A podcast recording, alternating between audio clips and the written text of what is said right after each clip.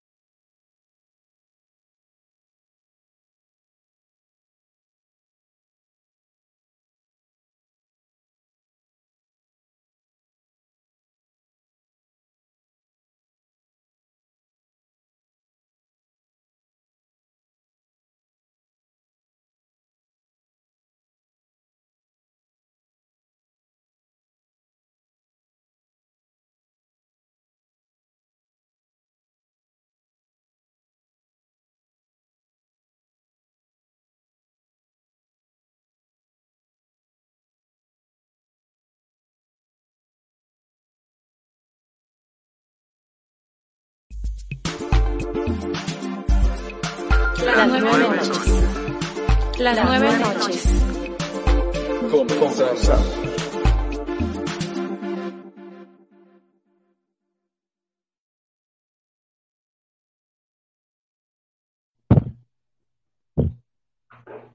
Bienvenidos nuevamente a otro programa de Las nueve noches. De este lado del micrófono les saluda Omega Lindo y pues tenemos del, o de la otra esquina justamente Hola, saludos a todos. Bienvenidos a otra, otra edición más de las buenas noches. Soy Nola Quesada. Y de este lado tenemos a. ay, Las nueve noches. Las nueve noches. Eh, soy el maestro Iles García y pues vengo a, a platicar un poco acerca de un tema que aparentemente es de bastante interés en la actualidad. Y me hicieron el favor de invitarme, Ome e Imelda, a estar con ellos, a estar con ustedes y pues a ver qué tal se pone la plática y la controversia.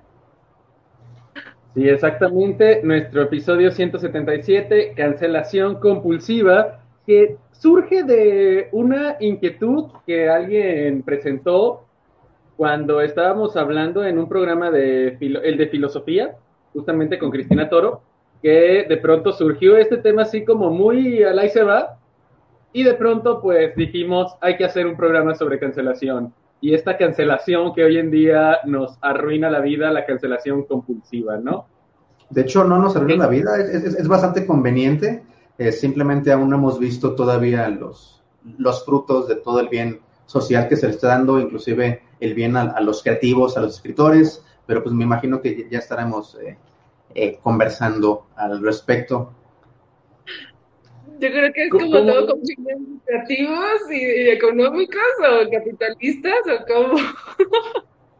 Sí, como ven, tenemos a Elías que nos está hablando, nos va a hablar de los lados, del lado positivo, porque él seguramente le encuentra demasiadas cosas buenas a la cancelación. Pero, pues, en este caso, eh, no sé, antes de que empieces a decir eh, tu postura, que tal vez esté equivocada, eh, bueno, cuando antes que empieces con tu postura, perdón, Entonces, Que hagan sus apuestas, señores. eh, comienzo a hablar acerca entonces de la cancelación. Pues Este, antes oh, que empieces a hablar, si quieres, sí. quisiera escuchar, eh, Imelda, ¿tú qué opinas de esta cultura de la cancelación actual? Digo, sobre todo para que poda- pueda- eh, podamos decir algo antes de que nos destroce Elías, que es uno de los mejores argumentando que conozco. La verdad, lo, me tocó ser su profesor en un curso de literatura y me hacía sufrir bastante. Así Te que, favor, Mm, pues, bueno, yo no sé si va en pos de este tema eh, o que está relacionado con este tema, pero me pongo a pensar en estas cuestiones de cuando uno publica algo en Facebook y a Facebook no le parece y te cancela tu cuenta, te bloquea por un tiempo, o, decir alguna grosería, hablar, decir cosas inapropiadas, poner imágenes este, de alguien desangrándose, por ejemplo, y que no te permite porque es una imagen con contenido sensible. Entonces, este, me pongo a pensar si esto entra dentro de esta política de cancelación o si es como lo que pasa en YouTube cuando pones este un video con música que no tiene no tienes los derechos de esa canción y, te lo quita caso que nos pasó a nosotros en un programa. Una disculpa. Este bueno no sé si todo eso vaya ahí. Tu micrófono hombre. y bueno no sé hombre qué, qué tengas que decir al respecto No, yo solamente quería decir eso, que yo sabía que tenía el micrófono, pero bueno, era en el especial de música nos cancelaron eso, porque estábamos hablando de canción, de música, y resulta que no podemos decir, esta canción es buena y es de tal, de tal artista, porque aparentemente el algoritmo nos bloquea. O aquella vez donde, pues simplemente, pues sí, por decir alguna, algunas cosas, por ejemplo, en, la, en cualidad de autoparodia, no puedes decir nada también no puedes decir ciertas frases en internet. Recuerdo esta, eh, ahorita que mencionas esta imagen de una flor de la cual se podía sacar un veneno y que era una la representación del suicidio y que Facebook te decía, este puede ser contenido sensible y era solamente la imagen de la flor. Pero pues bueno, como dirían cada quien. Y tenemos aquí de escuchas a Efraín Ortiz Ornelas, 10 créditos al nuevo, así que ya hay apuestas a favor de Elías. Y obviamente tenemos a OR Mallory hablando de esto, saludos ñoños, pero eh, hablamos de ti, Mallory, en, en, una, en la conferencia que dimos Imelda y yo hace unas horas en Prepa 8, así que, pero, eh, Elías, ¿qué, qué nos puedes muchas gracias. Bueno, para empezar, creo que estamos ya manejando como dos temas distintos.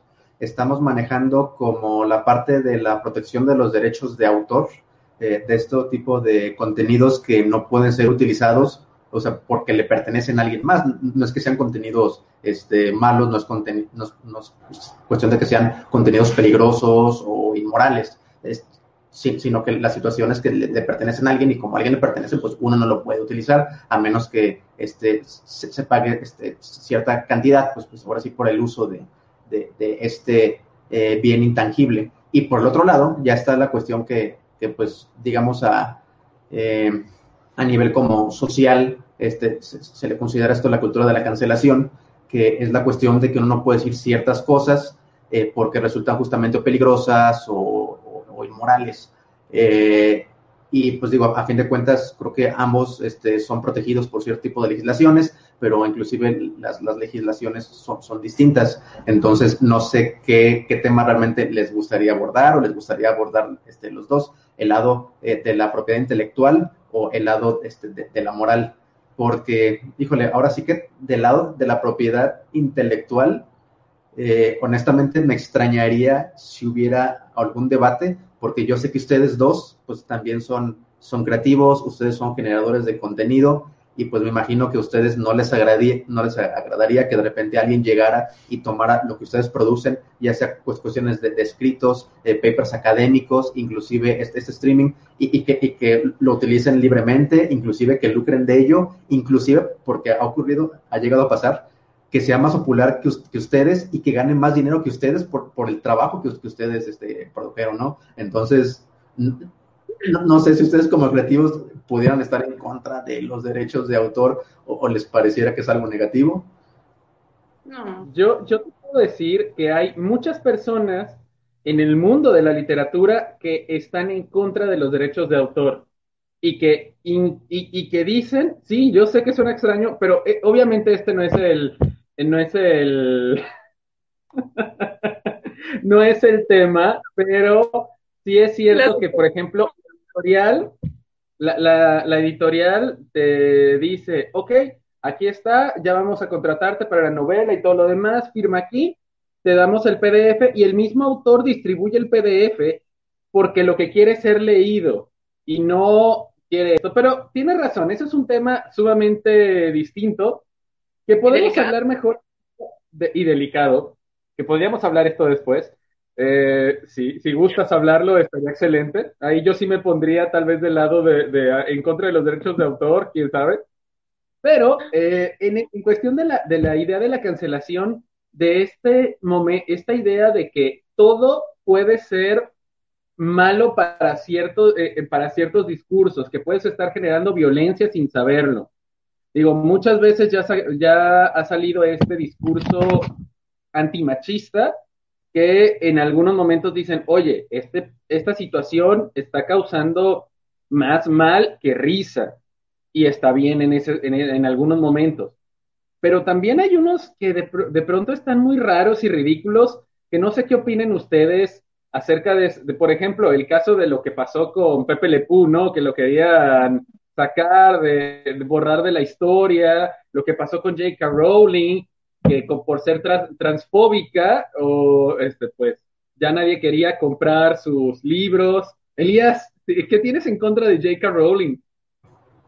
Pues que es una persona transfóbica, es una persona llena de odio, es una persona falsa que de repente este, empezó a escribir este contenido este, lleno de cuestiones de supremacía blanca, eh, contenido este, homofóbico, y, y para ahora, este, subirse al tren del progresismo, de repente empezó a decir, no, no, no, o sea, lo que pasa es que tal personaje, eh, yo, nunca dije, pero en realidad era gay, eh, no, lo que pasa es que este, este, Hermione este, era negra, o sea, este, yo obviamente participé en el casting, ¿no? Y yo elegí a la actriz, pero, o sea, si ustedes leyeron que, este, que, el personaje era blanco, es que ustedes son los racistas, pero pues, o sea, tú escribiste tus personajes blancos. Y de hecho, ella escribió un montón, o sea, de, personajes realmente culturalmente variados, pero específicamente los protagonistas los escribió siendo blancos y ahora se está retractando y pues ahora sí que este, las personas woke y, verdaderamente progresistas pues no se tragan su mentira y le están cancelando como debe ser. Tienes un poco de razón en esto de que J.K. Rowling sí le agarró la loquera, ¿no? Que de pronto estaba publicando cualquier cosa en Twitter, hasta recordar, hasta existía, ¿no? Este, eh, J.K. Rowling again, algo así era el hashtag, que surgió de pronto por esta idea de que era otra vez, ¿qué, dijo la señora, este, qué dijo esta vez?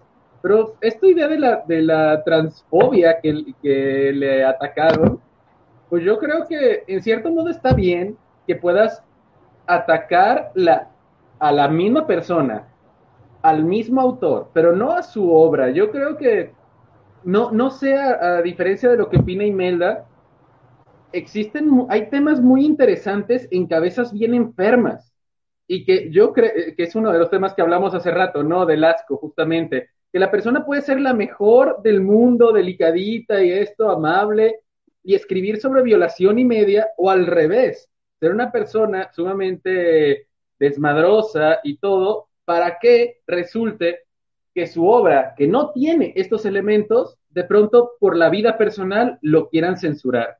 No sé, Imelda, ¿tú qué opinas? Y pues, Elías, también después, ¿qué, qué puedes decirnos? ¿Estás a, favor de esto de que la vida del, del, del autor, del creador, con la vida, digo, con el objeto artístico, sean razón para, para cancelar?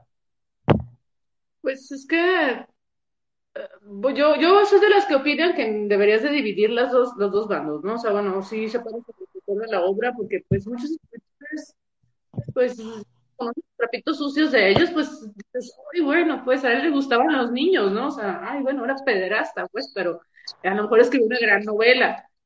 No sé, últimamente que va muy de la mano con esta política de la censura, eso, que conoces la vida del autor y la obra y las condenas a ambas, ¿no? Y pese a que la obra sea magnífica. Y incluso creo que vi con varios clásicos que hicieron eso, ¿no? Que dije, bueno, quieren, quieren cortarle la cabeza a todos los que ya murieron, los que ya tuvieron su grandeza en esos tiempos, no sé por qué están haciendo una cacería de brujas ahorita. ¿no? Eh, mira, eh, en relación a esta cacería de brujas, yo creo que justamente es, la cacería de brujas es, es, importante inclusive en esos tiempos, porque vivimos en tiempos en los que tenemos como muchísima información, eh, tenemos como muchísima este, libertad de opiniones y de repente llega un punto en que normalmente en, todas las culturas se tienen ciertos estándares morales y, y, realmente o sea, necesitamos llegar a, a, una estandarización de un código moral. Y, y de repente tenemos como tanta polarización, ¿no? O sea, que si es necesario, como decir, a ver, espérate, o sea, lo que pasa es que este, nosotros este, ya como sociedad estamos decidiendo que estos van a ser los, este, estándares morales, ¿no? Y realmente las otras opiniones, o sea, nos hacen ruido. Eh, y sobre todo, o sea, si consideras que son este, opiniones, o sea, que nacen como del el odio este, de, las minorías, porque algo este, de nuestro estándar moral muy actual este, es este, estar respetando o estar inclusive eh, idolatrizando estas máximas este, de, que es este, la igualdad, eh, cuestiones este, como la justicia, como la paz, eh, y de repente tienes ciertos contenidos que no están siguiendo como, como estas máximas, y pues obviamente eh, es esta pues sector social que, es el que está llevando la pauta moral. Y, y, de nuevo, o sea, este, creo que sí es necesario que alguien lleve la pauta moral, ¿no? O sea, porque este, imagínense este, una sociedad en la que este, cada quien actúe eh, con lógicas distintas, este, pues a fin de cuentas sería un caos, sería una anarquía, ¿no? Pues entonces este, es este sector que lleva esta pauta y pues a fin de cuentas pues el resto tiene que adaptarse y si no se adapta, pues este, va a terminar siendo cancelado. Pero, pero estas pautas las debería de imponer la sociedad en su totalidad, yo creo no deberían de estar, no deberían de surgir de una persona, eh, lo podemos decir eh, con un pensamiento muy crítico, o una persona totalmente ardida y molesta de la vida que empieza a hacer una campaña en contra de cierta persona. Me, eh, me estaba investigando algo acerca de bibliotecas, uno de los temas que me encantan, y era de un hombre que estaba hablando a, las a todas las librerías de porque había leído un libro su hija y le había asustado y les hablaba para decirles que ya no lo vendieran porque su hija se había asustado con ese libro. Y esta persona estaba causando este revuelo en, en las librerías, que eh, eso se quedaba ahí solamente. Pero, ¿qué pasa con las personas que ahora tienen posibilidad de publicar en Internet, que son influencers y que, o que tienen millones de seguidores y no necesariamente por eso pudieran ser buenos influencers o malos influencers, pero que de pronto pueden decir, ya no veamos tal cosa, ya no compremos tal cosa, destruyamos los libros de tal persona, la música de tal persona, cuando otras cosas sí se quedan porque son bien vistos. El reggaetón, por Dios, ¿cuántas veces la gente ha tratado de decirle, bájenle poquito al reggaetón? Y no ha habido una, una cancelación tan fuerte como la que tuvo J.K. Rowling siendo que el reggaetón sí está diciendo, es totalmente machista, totalmente objetiviza a la mujer y todo esto, pero pues es una situación completamente distinta, ¿no? Ahí, ahí sí la, no debería, no sería justo que una sola persona marcara la moral de la sociedad. Pero es que creo que eso es justamente, o sea, como lo bonito y que creo que no están apreciando de la cultura de la cancelación.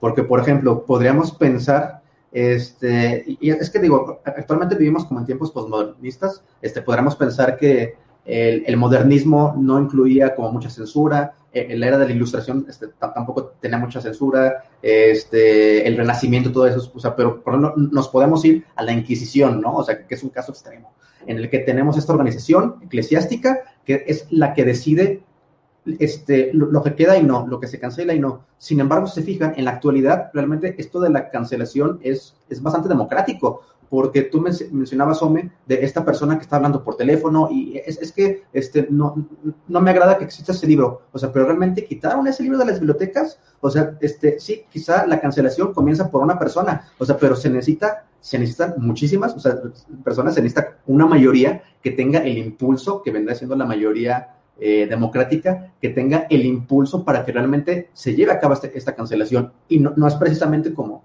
eh, no sé, el Papa o, este, un obispo como en los, tiempos de la Inquisición, o por ejemplo pensando en este en, un régimen comunista, ¿no? O sea, que, que, son los que deciden lo que se vale o no se vale. A fin de cuentas, es, es, la misma gente la que, está, la que está decidiendo lo que se cancela y lo que no se cancela. Entonces, ahora sí que yo no estoy de acuerdo contigo y creo que es lo opuesto. No es una persona este, en, en un poder autoritario la que está decidiendo si se va a cancelar o no, no se va a cancelar. O sea, realmente es una mayoría.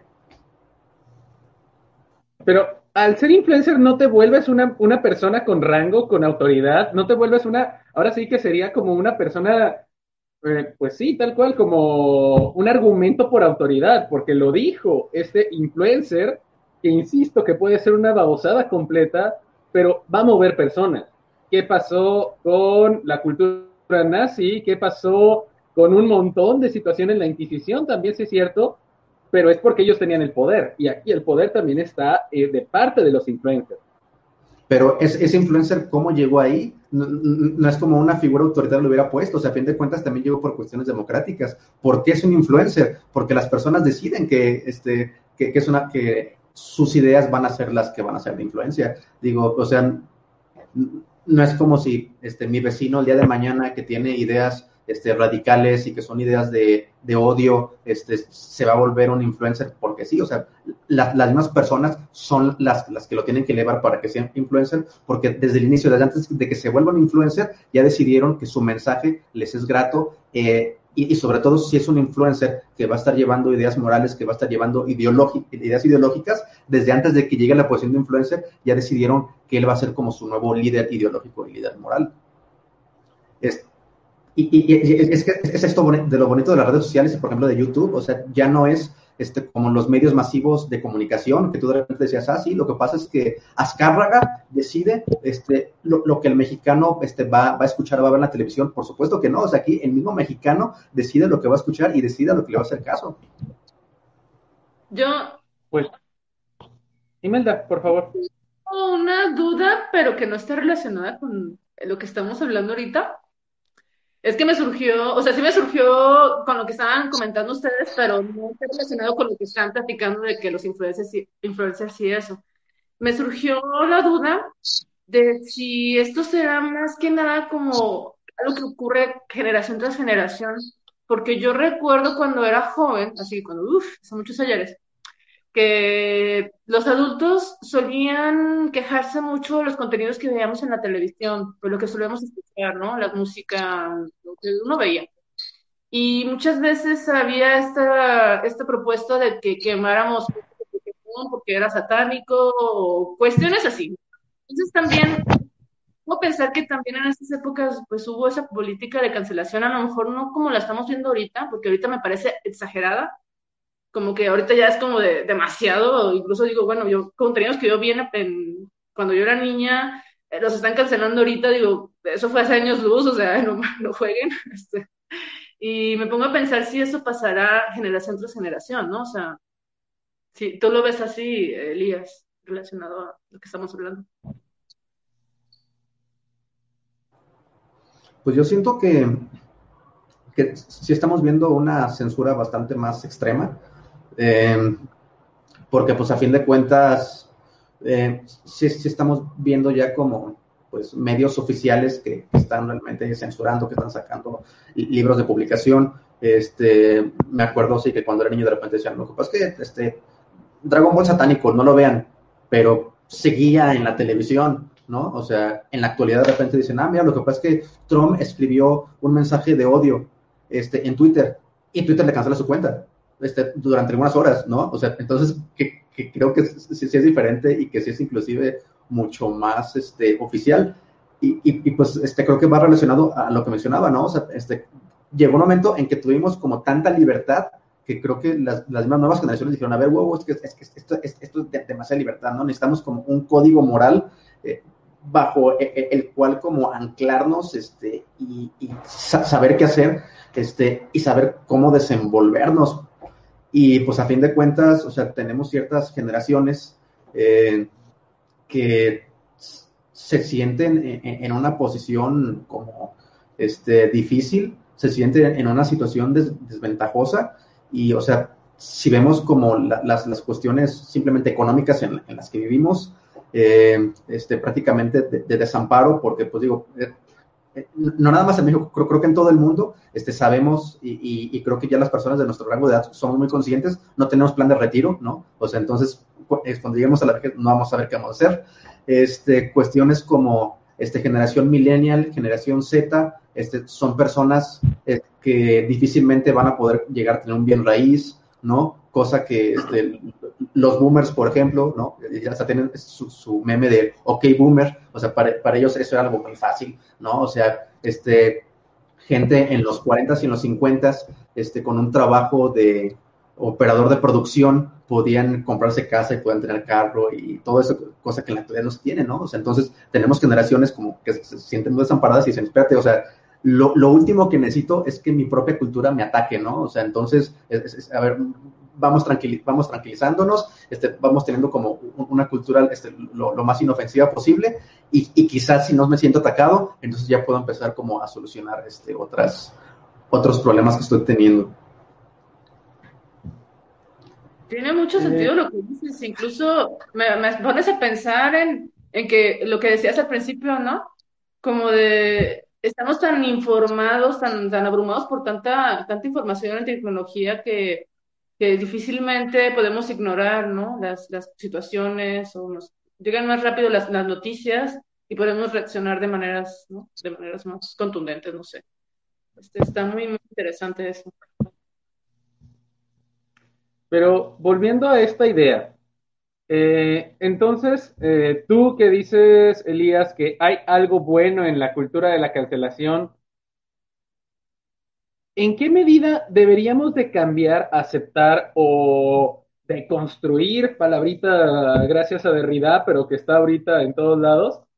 Eh, ¿Cómo deberíamos de hacer este cambio para que la gente pues logre separar artista de obra? ¿O tú de verdad sí eh, juntas las dos partes en un todo y dices que, eh, que pues si el productor es mataba niños, entonces ya no debemos de comprar nada pese a que era es una de, de los mejores compositores y ha hecho llorar a Donald Trump. Así de hermoso es ese compositor. Obviamente estoy en la parodia completamente, pero tú, cuál, cuál, sería la posible solución ante esta, esta este amalgamiento entre autor y obra? Híjole, lo que pasa es que aquí yo creo que ya sería meterse más a, a, cuestiones como artísticas, porque yo sí me preguntaría, o sea, ¿es posible el separar el autor de la obra? O sea, ¿es, es posible separar la obra de la persona que la creó? O sea, porque a fin de cuentas, una persona cuando crea su obra pone, se pone a sí mismo en su obra, ¿no? O sea, simplemente pensando en la literatura, o sea, un escritor, todos sus personajes, a fin de cuentas, son, son facetas de sí mismos, o son parte de sí mismos. O sea, no, no, no puede agarrar como, como del vecino de enfrente, este, de, una persona de otro lado del mundo, la personalidad, y ponerla ahí. O sea, sale de sí. Entonces, tú tienes una obra de una persona, o sea, que, por su vida, que por sus hechos, es reconocida que está llena de odio, dices, o sea, va a ser una obra que va a ser acerca como, como de amor y de aceptación. Eh, honestamente, lo vería difícil, ¿no? O sea, yo, yo les preguntaría, ¿realmente es posible? Oye, pues yo me pregunto una cosa, si seguimos cancelando de esta manera a, diestra y siniestra, ¿qué obras de literatura van a quedar? ¿Qué obras de, artísticas van a quedar? Porque si empezamos a hacer eso de que juntamos al artista con la obra y de que, no, este era un violador, este era un pederasta, este era, este, este Lolita escribió una, una cuestión acá pederasta, no, no, hay que quitarla Nabokov. ¿Con qué nos vamos a quedar? O sea, si, si la literatura y, y las artes son un medio donde eres libre y no tienes una censura per se porque pues, eres libre de expresarte, ¿no? Eh, me pongo a pensar en eso. O sea, ¿A qué grado vamos a llegar si empezamos a hacer todo eso? ¿no? ¿Qué, ¿Qué, va a ser lo correcto? ¿Ver a los Teletubbies? O, no sé, o sea... yo, yo diría que los Teletubbies son, tienen también sus mensajes negativos y todos los demás. Pero aquí, insisto, yo sí creo que podemos separar la obra del artista, dependiendo también mucho qué es lo que hizo. Si, por ejemplo, J.K. Rowling empezó, generó una obra que le gustó a millones, se hizo bestsellers, le hicieron películas, la mujer está eh, gorda de dinero en todo, en todo sentido, pero de pronto nos topamos con este descubrimiento de que es transfóbica. Aquí creo que fue Tierra Favela que mencionó algo de que, pues por haberle llamado mujer, a la mujer, y que no, o tal vez por no aceptar que podía ser mujer, la otra, y cosas así, ese problemita de, la mujer, de qué, de la persona gestante y esas cosas que de verdad rebasan mi conocimiento. Los géneros son constructos sociales, realmente no existen. O sea, entonces, el, decir que, que, alguien es mujer, el decir que alguien es hombre, pues ya, o sea, de entrada es incorrecto, de acuerdo a los estándares morales actuales y reinantes. Exacto. Pero en este caso, de pronto, imaginémonos a todas las personas que tenían sus tatuajes y que de pronto decidieron borrarse el tatuaje por la culpa de lo que dijo J.K. Rowling. En este caso es diferente, sería como el efecto Santa Claus para las personas adultas que descubren que no era Santa Claus, sino eran sus papás. Ay Dios, ¿qué dije? Este, que eran sus papás. Eh, perdón. espérate, espérate, espérate, ¿Está diciendo que Santa Claus no existe? Eh, no, no lo dije, pero aparentemente no le gustó porque me estaba cortando la electricidad. Pues Santa Claus, en tu cara, hombre. ¿Santa Claus? Te, está cancelando Santa Claus por estar diciendo fake news. En este caso, esta idea, eh, sí, hay personas a las que le arrebataron por este mero hecho de que lo que dijo, les arrebataron todos los años de felicidad con una obra estética que nada tenía que ver con J.K. Rowling. Eh, eh, pienso que todo lo que disfrutaron leyendo Harry Potter, de pronto, se los quieren quitar por medio de una noticia ah, sumamente alarmista y que ya me diste miedo al hacer ese suspiro, Elías.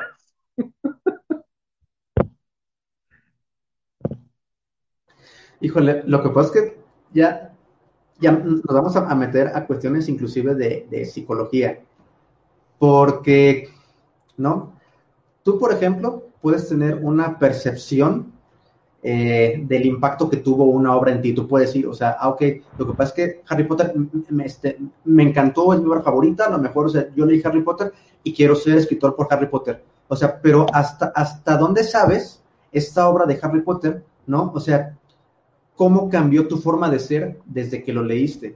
O sea, cómo cambió tu percepción del mundo, cómo cambió tus ideologías. De repente estás descubriendo que la escritora de Harry Potter, ¿no? O sea, que, que obviamente por cuestiones inconscientes está metiendo sus ideologías, está metiendo su moral, está metiendo su forma de ver el mundo en el libro de Harry Potter. Y es una persona que tiene ideologías que, no van de acuerdo con la tuya, ¿no? O sea, entonces ahí, ahí donde dices, a ver, ¿hasta qué punto yo estoy contaminado con cuestiones homofóbicas, con cuestiones transfóbicas, con cuestiones de supremacía blanca, simplemente por haber leído Harry Potter. Entonces ahí, es donde yo imagino que ya uno tiene que hacer como este, este, una introspección este, y decir, o sea, ok, yo sigo apoyando Harry Potter, o sea, quizás este, ciertas nociones que yo tuve durante 5 o 10 años, que en la, en la actualidad ya sé que son malas, ¿no? Vinieron por cuestiones, por cuestiones de Harry Potter, ¿no? Entonces, o sea, sí me parece correcto que uno puede decir, ¿sabes qué? O sea, yo ya no apoyo a Harry Potter, yo me, quito este mi este, tatuaje de Gryffindor. ¿Eres Gryffindor? No. No, no, no, no, no, no, que, este, que diga, este, suponiendo que, que, hubiera leído la obra de esta malvada persona este, transfóbica este, homofóbica y de supremacía blanca, este, si hubiera sido Gryffindor, obviamente no hubiera sido Slytherin, porque los Slytherin son gente este, malvada este, y que este, ataca a los pobres moguls, que creo que este, así les decía eh, J.K. Rowling en esta obra que yo no leí porque es de gente malvada. Este, pero este, este, eh, vamos a decir que quizá. Oye, hay que, hacer una pausa para leer algunos comentarios de nuestro público que nos han estado poniendo muchos comentarios. Entonces acá estamos entrados muy en el. Este, pásanos algunos de los de Gabriel o este de Mario, no sé. A ver, de los primeros que puso Gabriel es que mencionar justamente las, eh, a muchísimos autores que tenían ideas supremacistas, homofóbicas, más o menos lo que estaba mencionando ahorita Elías. Eh, Oye, a ver, este, ¿qué dato anterior? Lo que pasa es que estaba hablando de Tolkien. Oye, Tolkien y Lovecraft. Tolkien tiene cosas este, racistas bien fuertes, o sea, porque todos sus personajes buenos son blancos y sus personajes este, que son más oscuritos, este, pues son orcos y son este, criaturas asesinas, o sea, que comen carne humana y cosas así. O sea, pues digo, que, creo, creo, que se siente, ¿no? Este, o, o, creen que estoy exagerando mucho. Mira, yo aquí voy, voy a quitar, perdona, Gabriel, tantito de, de, medio. Listo. Este, creo que es cierto en el plano de la obra, pero porque estamos hablando también de qué años. Eh, esta obra es del, 23, creo, este, o 22. No me acuerdo bien de qué año es eh, la, la, obra de Tolkien, pero realmente sí es cierto que ahí hay un enfrentamiento luz-oscuridad y que, pues, es por esa razón pero no es porque sean justamente negros y blancos, porque al menos en lo que le tocó vivir a Tolkien, que fue la Primera Guerra Mundial, pues obviamente ahí no había enemigos que fueran los negros, como lo que podemos ver ahorita. Y del mismo modo, eso sí te lo voy a perdonar con lo que menciona Gabriel de Lovecraft. Lovecraft sí era bien malditamente racista, porque se entiende que vivía en este Estados Unidos donde los negros eran objeto y eran el sucio, lo asqueroso, aquella cosa que olía mal. Pero en el caso de Tolkien, yo creo que es más bien la metáfora de la luz y la oscuridad, que el hecho de que lo que, como le estás mencionando aquí, yo creo que estás entrando en esta política de la cancelación compulsiva. Claro, o sea, yo, llegué a este programa diciendo que yo estaba defendiendo la política de cancelación compulsiva, pues digo, eh, ¿qué, quieres que te diga, amén? Gracias. Este... Ay, tenemos unos nuevos eh, a ver, a ver, los canceladores andan diciendo que Dumbledore no es suficientemente gay. Eso no es querer meter personajes en estereotipos tipo ah. Televisa, no, por erradicar. A, ver, digo, acerca de eso, lo, que dicen los canceladores, o sea, no dicen que, que Dumbledore no es suficientemente gay. O sea, lo que dicen es que durante la novela, o sea, en ningún momento hace referencia a que sea gay.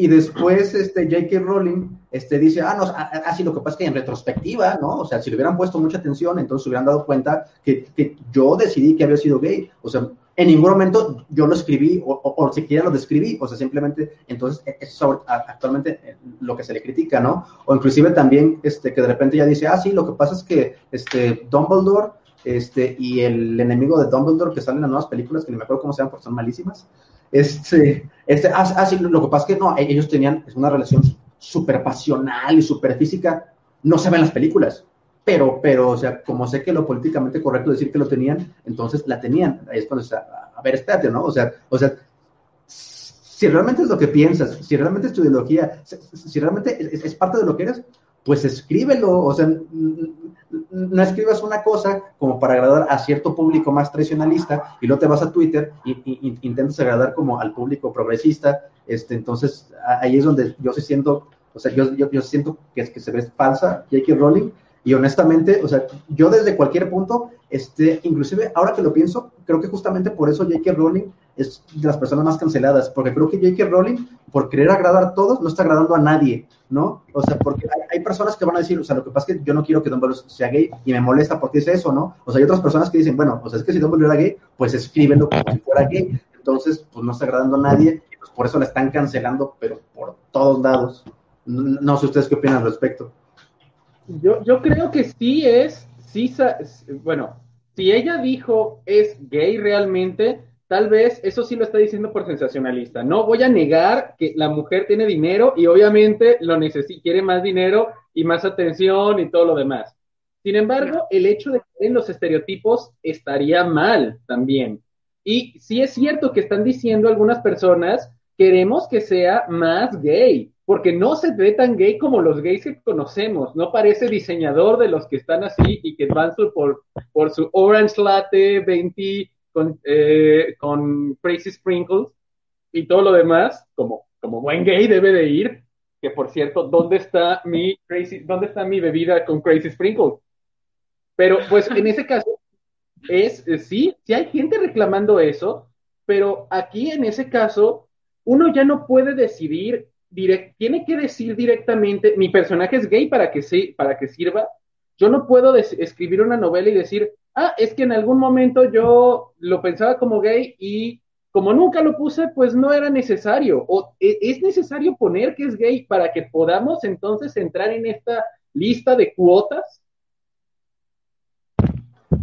Mira, yo no creo que sea necesario, o sea, o sea, no, no es necesario, o sea, que en el momento en el que introducen al personaje se dijera, oh, sí, y ahí aparece el director Dumbledore, ¿no? Es, es, un hombre barbado y con una bata, este, que está, este, sudando homosexualidad, este, Dumbledore, este, en, eso, este, mira de forma lasciva a, ciertos, este, muchachitos, o, sea, obviamente no, o sea, pero si en algún momento se hiciera referencia, o sea, se puede hacer referencia, o sea, a, una pareja, este, algo, o sea, que te dijera, mira, o sea, es, es gay, o sea, simplemente, o sea, no sé, este, los papás de, de Ron, o sea, en ningún momento te dicen, no, sí, los papás de Ron este, eran heterosexuales este, y, y, monogámicos. O sea, no te lo tienen que decir, o sea, porque tú ves cómo vive él en, en, una familia heterosexual y monogámica. O sea, no te lo tienen que decir. O sea, pero tú, tú o sea, eh, eh, pero simplemente, o sea, en Dumbledore, o sea, ¿en, ¿en qué momento, o sea, se habla como de que tengo una pareja o algo para que esa señora, ah, ah, ah sí, por cierto, era gay. Es como, o sea, simplemente el, el, hecho de que ella tuviera que salir y decir que era gay es porque no escribió nada al respecto. O sea, ella no tuvo que salir y decir, ah, sí, ¿saben qué? Ron era heterosexual. Pues no, sabemos que era heterosexual, o sea, porque andaba con Hermione. O sea, no lo tuvo que decir. O sea, el hecho de que lo tuviera que decir después es porque no lo escribió. En eso tiene total razón. Yo creo que sí es cierto, que si la obra, lo decía el doctor Rafael eh, Torres Sánchez, que si el libro no se detiene por sí solo cuando lo pones así vertical, si las hojas no se quedan así paraditas, no sirve como obra. Y si es cierto, si lo tuvo que explicar es porque está, no está construida esa parte. Pero es cierto lo que dice, creo que fue Alicia Montaño, eh, que pues sí es cierto, que un gay no tiene que irle diciendo al mundo que es gay. Pero pues eh, es son perspectivas. Imelda, hace rato querías decir algo, te vi con ganas de comentar algo. O, o bueno, leyendo esto y ahorita no, perdón, que es un poco amplio. Eh, el argumento de la política de la cancelación, uno de los problemas que es que ya no es posible separar las obras de los autores y esto abre pauta a que se pierdan muchas obras artísticas interesantes por la crítica que se le adjudica a la vida personal del autor. Si consideramos que la mayoría de los artistas son almas atormentadas, dudo que puedan llegar a ser del agrado de todo el mundo de forma personal. Muy bien. Me gusta el comentario de Amanda. Saludos, Amanda.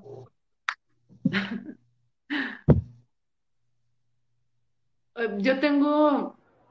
Bueno, yo me quedé. Bueno, no sé, perdón. Elías, adelante. Ah, sí, sí, lo que pasa es que, a ver, aquí, me quieren dar un zape. O sea, digo, obviamente eh, mi, comentario iba relacionado a una exageración y a una, este, eh, pues algo así como, como irónico de lo que supuestamente se esperaría para que realmente se viera que es, gay, ¿no? O sea, obviamente no, no me referiría a que eso es lo que me hubiera gustado que escribiera este, J.K. Rowling. Y, y, y, sí, ahora sí, perdón, Imelda. No, yo, yo me quedé pensando en lo que decía Ome hace rato sobre que Rowling lo hizo, hizo esto de mencionar que Dumbledore era, es gay, por la cuestión de ganar más simpatizantes, ¿no? Más público. Yo me quedo pensando en como en todos esos artistas o todas estas series y películas donde hacen eso, ¿no? Eh, hay, que hacer, hay que ser incluyentes, hay que incluir a la mujer, que sea gay, que, no, que perdón, que sea lesbiana, que sea, este, mm, no sé, o, sea, hay que incluir al transgénero, hay que incluir al negro, o sea, hay que incluir a todos para que no haya problemas, ¿no? Pero hasta qué punto es una exageración, incluso una parodia de sí mismo, esa película, esa serie, esa, no sé, este, o hasta qué punto puede ser muy exagerado o no serlo, o contravenir contra los estándares que están implementándose ahorita, o sea, no sé, Eh, si tú estás de acuerdo que sea así, o que sea exagerado, o que no sea... Que si no cumple las leyes de cuotas, no sirve tu obra artística, ¿verdad? Ay, qué miedo, porque, a ver, escuchemos el A ver, es que ya nos estamos metiendo en un tema muy interesante, ¿no? O sea, creo que este, muchos de los artistas, y que quizá es, es algo que, que, le está pasando, es que no se han dado cuenta que en la actualidad, en el posmodernismo, el valor del arte está cambiando.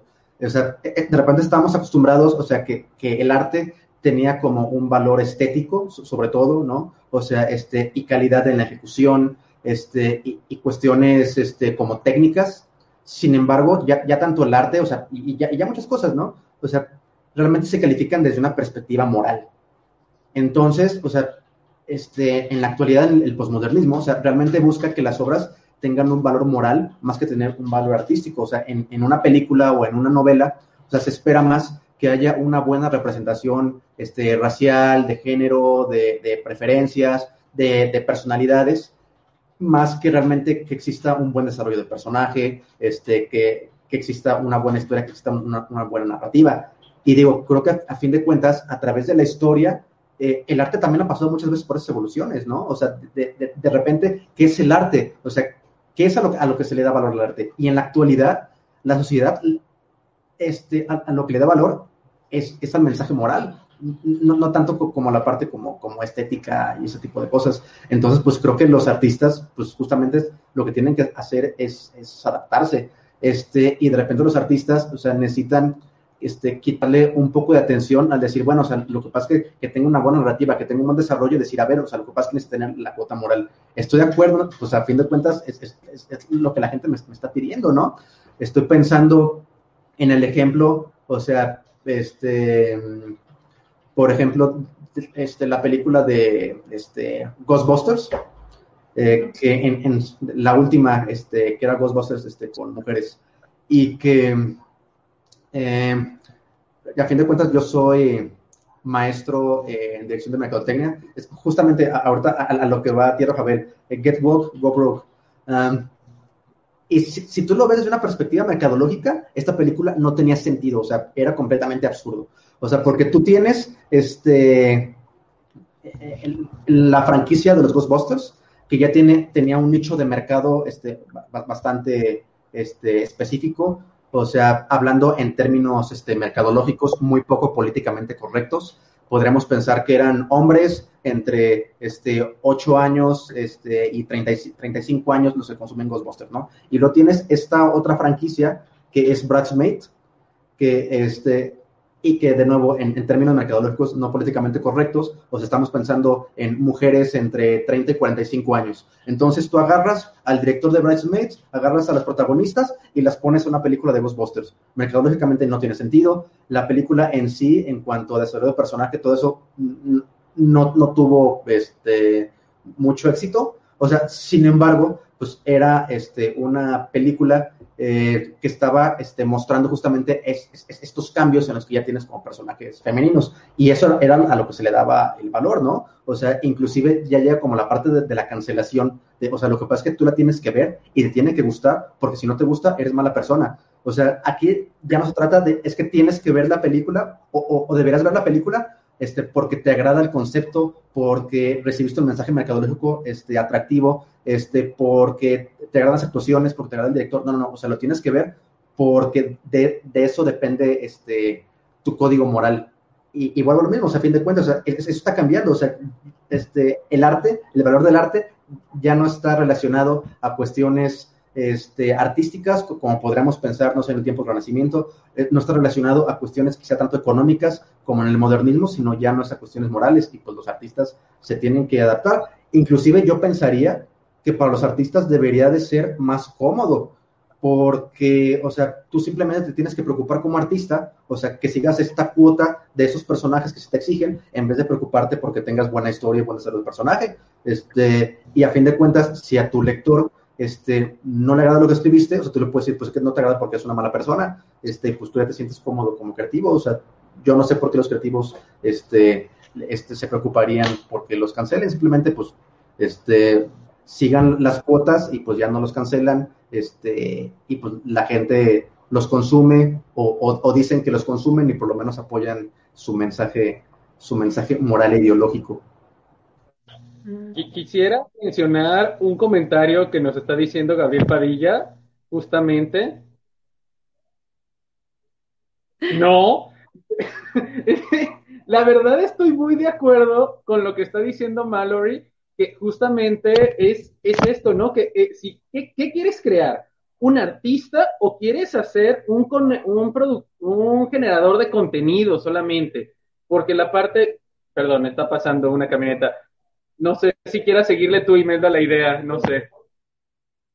Pues es que está, está interesante lo que dice porque bueno, un artista nace en, no sé, en un lugar y, y, influido por su medio crea, ¿no? Y algo que dice ahí Mario es que su obra se condiciona a un producto, un objeto del mercado. Hmm. Bueno, sí, sí, sí lo creo, porque hay muchos, muchos artistas que nacen así, ¿no? Y que se, se vuelven de esa manera, independientemente de la época en la que yo pienso que no deberíamos de estar viendo entonces bueno, lo que yo comprendo, eh, siguiendo esta línea de debate, lo que estás proponiendo, Elías, no es realmente entonces producción estética. Estás viendo producción artística, entre comillas, como esa producción artística que se hace solamente para, para rellenar galerías, para simplemente decir, denme un Fonca, aquí estoy, y que realmente no funciona. Sí, por favor, denme un Fonca, aquí estoy. Pero en el caso, creo que lo que tú estás queriendo plantear no es creación artística. Esto es simplemente una producción, una producción en masa y no necesariamente este discurso estético que sale del alma de una persona, sea lo que sea el alma, sin meternos en esa idea metafísica, pero el arte te, tiene algo sublime. Y si nos vamos a ir al arte como discurso, como texto, entonces siguiendo las funciones del lenguaje, el arte es, está, eh, está reposando sobre la función poética, no solamente sobre la fática o sobre la referencial, es decir, el arte se debe definir sobre sí mismo porque tiene su propio discurso. El querer decir, ah, es que todo el mundo me conoce y por eso voy a decir frases de memes en mis clases para que mis clases sean más chéveres. O como una obra que Imelda y yo fuimos a ver junto con unos amigos, que donde el personaje terminaba diciendo frases de Facebook de memes y la gente se reía y eso era sumamente estúpido como, una como producto estético. No sé qué quieras agregar, Imelda, o contestar, Elías, pero creo, por ahí va mi parte, no sé. Pues yo no sé, yo me quedo con la idea postmodernista del arte que por ahí leí que decía que el, arte posmodernista lo que hace es imitar, copiar, recortar, hacer este incluso pastiches y todas estas cuestiones de, reciclar ideas anteriores. Y, no sé, o sea, me pone a pensar que, tal vez el arte no, sea así como lo dice Elías, o sea, no me suena así me suena más a que el artista, al artista que hace arte, es, eh, a lo mejor si está, si está no sé, ¿cómo decirlo? Está influenciado por su medio, pero pues al final de cuentas el producto que, genera es inspirado en sus emociones, sentimientos, pensamientos y todo lo que le influye, ¿no? Pero no sé, no sé si, si lo haga por, con el fin de, con un fin moral, o sea, no sé. No sé, eso me hace pensar, pero eh, sí, mire, eh, yo, yo no creo que ya dejará de ser de, como arte y dejará de tener como valor estético y ya no sería como creativo. O sea, simplemente creo que ya sería arte con responsabilidad. O, y, justamente a, eso voy, este, al hecho de que la definición del arte ha ido cambiando con el tiempo. Porque no pensando en, en arte eh, posmodernista, sino en, filosofía posmodernista, que, por ahí estamos escuchando que creo que ya habían tenido un programa acerca de esto, ¿no? Este, ya en la filosofía posmodernista, pues ya se llegó a la conclusión, o sea, de que el arte no simplemente es algo como, efímero que existe este, y que uno lo, lo, disfruta de forma estética únicamente, o sea, el arte es, es, es un instrumento este, que, también este, lleva a la gente este, a, a, filosofías. Es, es, un instrumento inclusive que a través de la historia se ha utilizado este, para manipular a las personas. Es, es, es, algo que puede cambiar tu forma de pensar. Entonces, yo creo que justamente eso es lo que en la naturaleza se está buscando, ¿no? O sea, estoy buscando algo o que, que sí sea arte, que quizá tenga valor estético, o sea, pero más importante, que tenga ideología y que tenga este, moral positiva y, sobre todo, pues, este, e, e, el, código moral reinante en la actualidad. O sea, porque yo sé que a fin de cuentas ese este, arte va a tener un impacto en mi forma de ser y, mi forma de pensar. Y sobre todo eh, en nuestra generación en la que, híjole, yo creo que más que nunca estamos este, constantemente eh, siendo influenciados, por no decir bombardeados, por cuestiones artísticas, ¿no? O sea, yo creo que nunca en la historia este, habíamos tenido tanto este acceso a, música, a pintura, a televisión, ¿no? Entonces creo que justamente pues por eso eh, la sociedad actual está diciendo, ok, o sea, sí, mira, está este arte, este, sí, este, le puedes poner tu personalidad, este, sí, te puedes ponerle cierto valor artístico, le puedes poner originalidad, o sea, pero necesitas, necesitas ser responsable del mensaje que tú estás haciendo llegar justamente con ese arte porque pues a fin de cuentas va a ser lo más importante, o sea, porque si es a lo mejor lo único que, este, este, van a ver las personas este, pensando en, lo que les comentaba, ¿no? En esa situación tan económicamente complicada en las que vivimos. Hay niños, o sea, que prácticamente tienen muy poco contacto con sus padres porque sus, este, sus este, padres o, sus tutores están trabajando. Eh, lo, lo, único que están recibiendo es este, medios, están recibiendo arte, están recibiendo contenidos, o sea, pues lo que busca la sociedad es que tengan contenidos que sean inofensivos para ellos y que los hagan crecer de forma ideológica y moral. Es que suena, es que suena, sí, sí entiendo tu punto, suena interesante. El producto que se genere, o sea, que el artista genere a partir de toda esta, esta influencia y todo este mensaje moral que dé, sí lo entiendo. Pero yo creo que también eh, va, va, va a haber otro tipo de artista, ¿no? O sea, o sea, independientemente del artista moral, si quiere darse un mensaje bonito y todo lo demás, va a haber otro tipo de artistas que no van a dejarse llevar por eso, que no van a querer dar ese mensaje moral y, o sea, a lo, que van estamos... A ser cancelados. Que van a ser cancelados, exacto, pero van a ser los que van a ir contracorriente, ¿no? O sea... ¿Por qué se tendría que cancelar?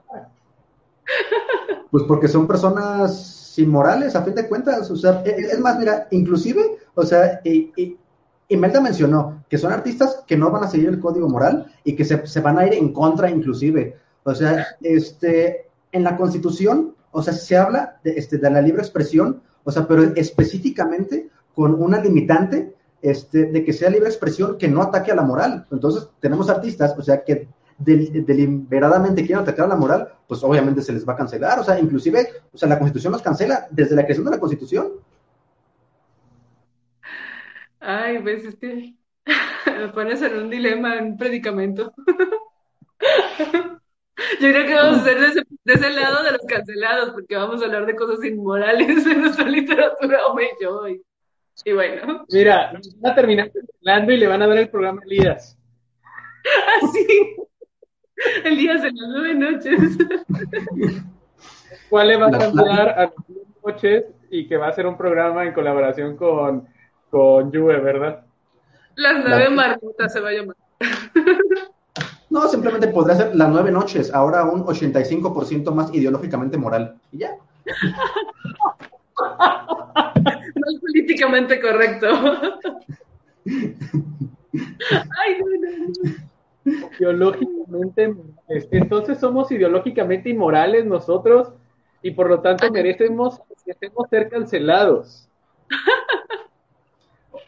honestamente no, estoy muy seguro si merezcan ser cancelados. Yo creo que pues ya la, gente, la comunidad eh, lo decidiría. Este, me imagino que se enterarían en Facebook y en Twitter si de repente los, em, les empiezan a llegar ataques si están siendo cancelados o no. Este, pero pues, este, digo, también hay que ser honestos, ¿no? O sea, no a todo mundo lo cancelan todo el tiempo. También, este, normalmente cancelan a, a personas este, que tienen como cierto nivel de visibilidad, cierto nivel de autoridad, o sea, que la misma comunidad considera este, que ahora sí que sus mensajes son, son relevantes o peligrosos inclusive, ¿no? Eh, peligrosos. de, acuerdo a lo que siente la comunidad como woke o, progresista que le llaman, que actualmente, pues a fin de cuentas, son, los que llevan el liderazgo moral. Eh, algunos les, gusta, a algunos no les guste, pero, pero pues, la realidad es que lo llevan, ¿no? Normalmente son canceladas. O sea, pero digo, no hemos llegado a pensar, a decir, este, que el 45% de los contenidos de YouTube y de Twitter y de Facebook ya, ya fueron cancelados porque los empezaron a atacar que a fin de cuentas, o sea, aunque la comunidad woke sí tiene como un, este, este, una mayoría, no es una mayoría absoluta, ¿no? O sea, entonces, digo, yo me atrevería a decir, si acaso tienen un 55, 60% del poder, hay un otro 35, 40% que potencialmente puede ser cancelado, pero no siendo cancelado. O sea, realmente las personas que conocemos que llegan a ser canceladas son un, son un puñado. Este, entonces, no creo que todo el mundo se tendría que preocupar de que los estén cancelando. Pues hay que, hay que, hay que, hay que preocuparnos entonces, hay que seguir escribiendo lo que escribimos. Verdad está muy interesante, justamente. Elías, eh, para cerrar ahorita el programa, no si quieres decirnos tus eh, eh, tus redes sociales, sobre todo por el comentario de Gabriel Padilla o algo así. No sé si quieras decir algo. Ah, tenemos unos otro, otros mensajes. Amanda González Aragón pregunta, ¿ustedes consideran que el nivel de fama es un factor de que las personas sean canceladas entonces?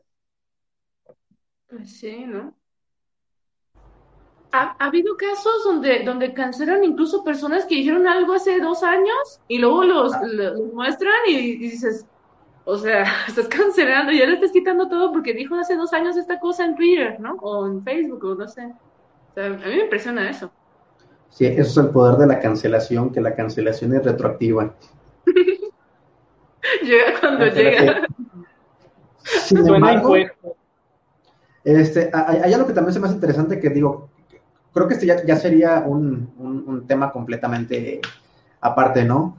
Y es eh, cómo las nuevas generaciones, inclusive también los que ya somos de generaciones anteriores, estamos acostumbrados a que el arte y los contenidos son como más este, desechables y son de consumo cada vez más rápido.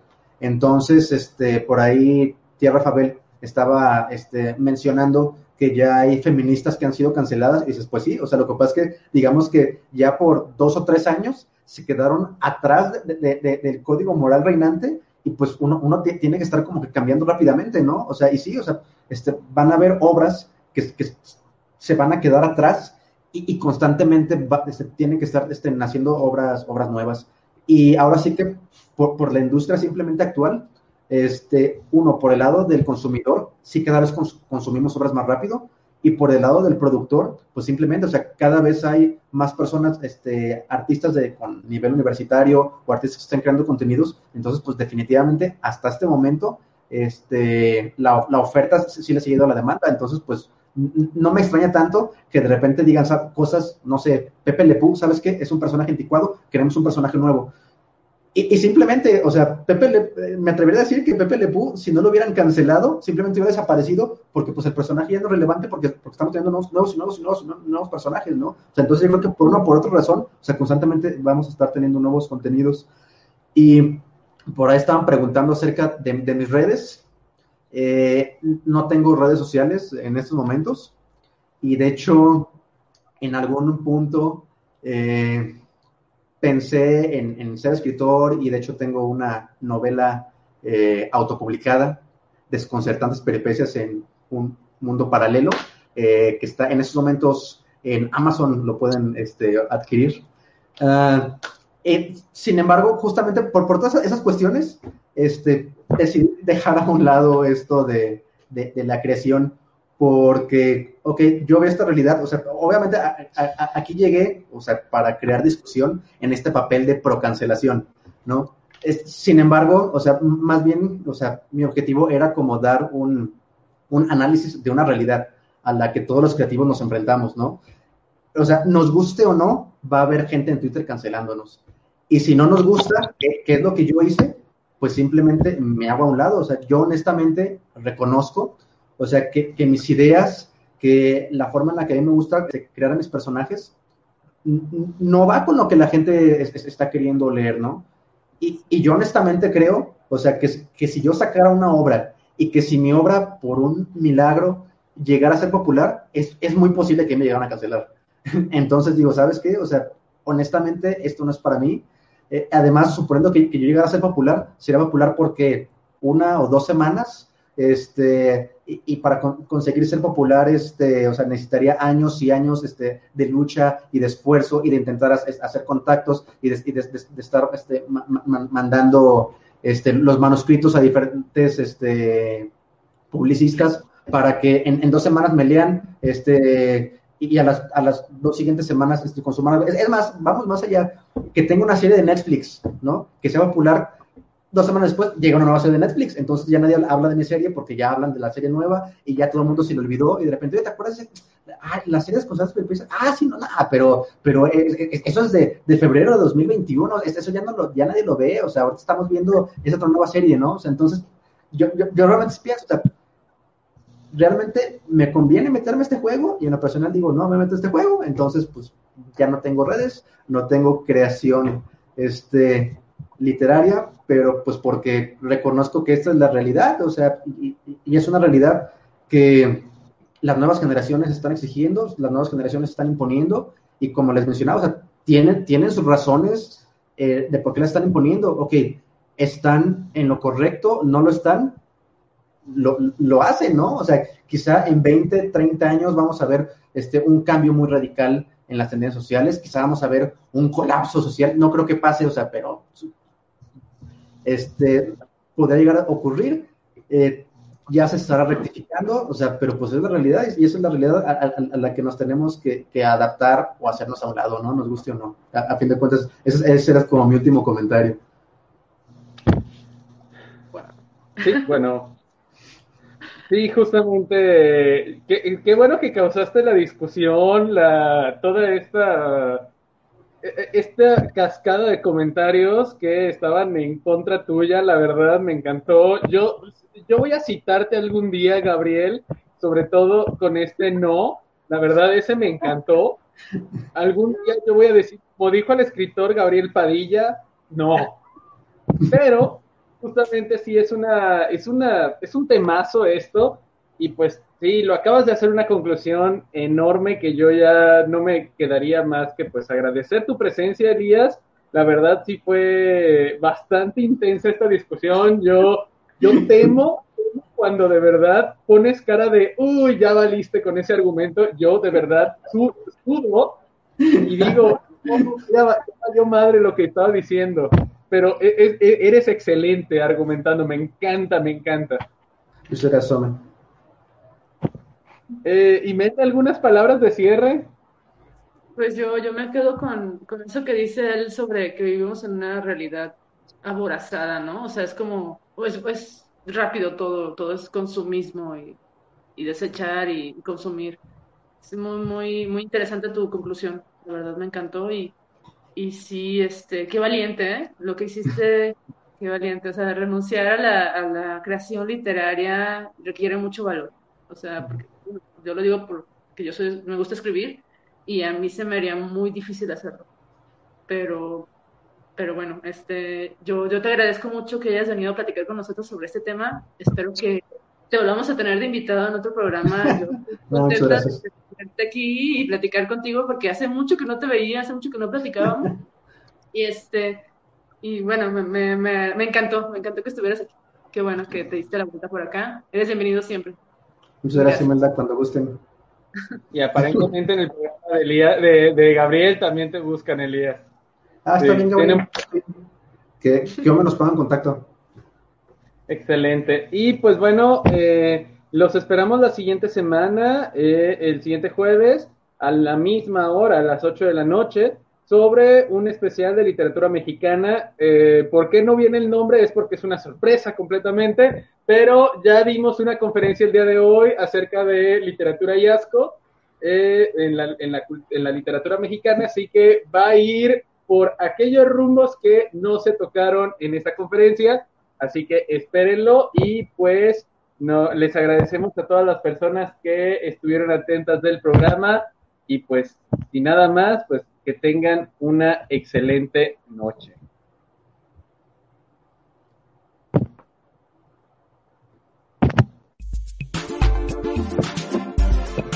Las nueve noches. Las nueve noches. Hasta la próxima.